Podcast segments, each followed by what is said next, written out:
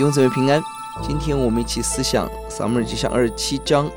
大卫投靠非利士加特王吉甲。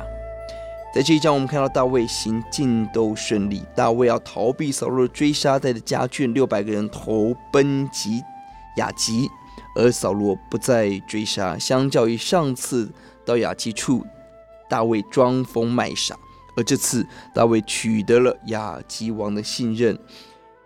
扫罗不再追杀，而且他所到的地方征战尽都顺利。表面看起来顺利，但当我们继续往下读的时候，发现二十九章大卫陷入到要与以色列人征战的窘境。三章发生亚玛力人洗劫西格拉的事件。大卫凭着自己的聪明做出智慧的选择，但大卫没有寻求神，没有祷告，走自己的道路的时候，他把自己与家人。带到极危险的地方，求主把高度的敬畏、寻求神的魄力给我们。要解的第一节，大卫心里说：“必有一日我死在扫罗手里，不如奔逃非利士土地去。”扫罗见我不在以色列的境内，就必绝望，不再寻索我，叫我可以脱离他的手。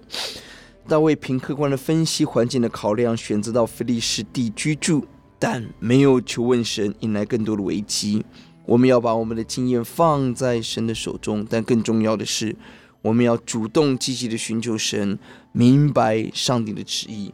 不让我们在顺利却没有神的同在的危机中。我们低头祷告，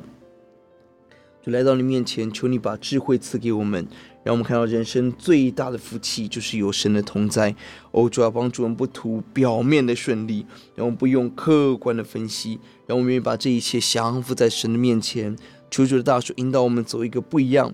荣耀神的路，跟跟跟随神而丰盛的路。谢谢主，仰望你怜悯，听我们的祷告，奉耶稣的名，阿门。